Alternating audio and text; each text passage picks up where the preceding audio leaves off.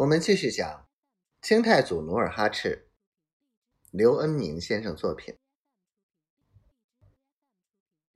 贵客到，随着喊声，纳林布路不迎自来，已闯进楼道门口。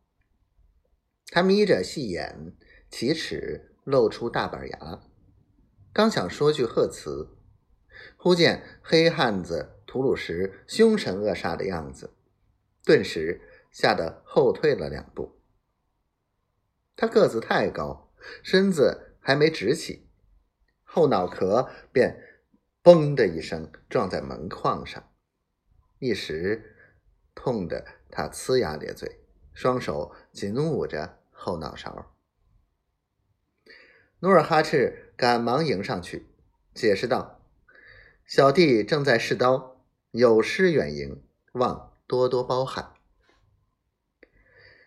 纳林布路缓过脸色，虚情假意的说：“哪里哪里，外甥满月本应来贺，可惜琐事缠身，来迟一步，甚望海涵。”说着，拿出一副银锁项链，递给刚刚走进里屋的孟姑。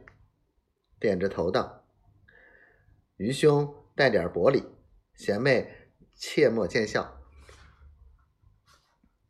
孟姑接过银锁和几件玉器首饰，连连点头致谢。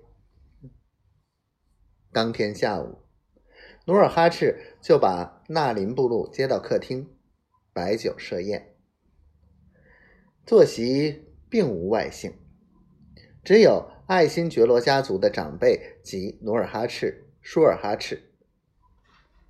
席间，纳林布鲁显得十分高兴，他那像大虾似的后背前后晃着，一盅一盅的喝着老酒，时不时的同努尔哈赤兄弟碰杯，谈笑自若。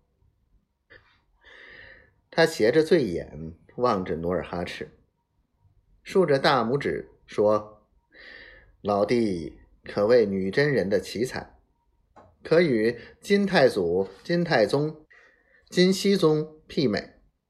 自兴兵以来，旗开得胜，拓土开疆，事事如意。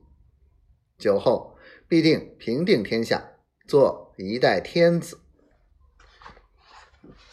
那林部落说到“天子”二字，马上站起来行礼。对努尔哈赤表示尽忠。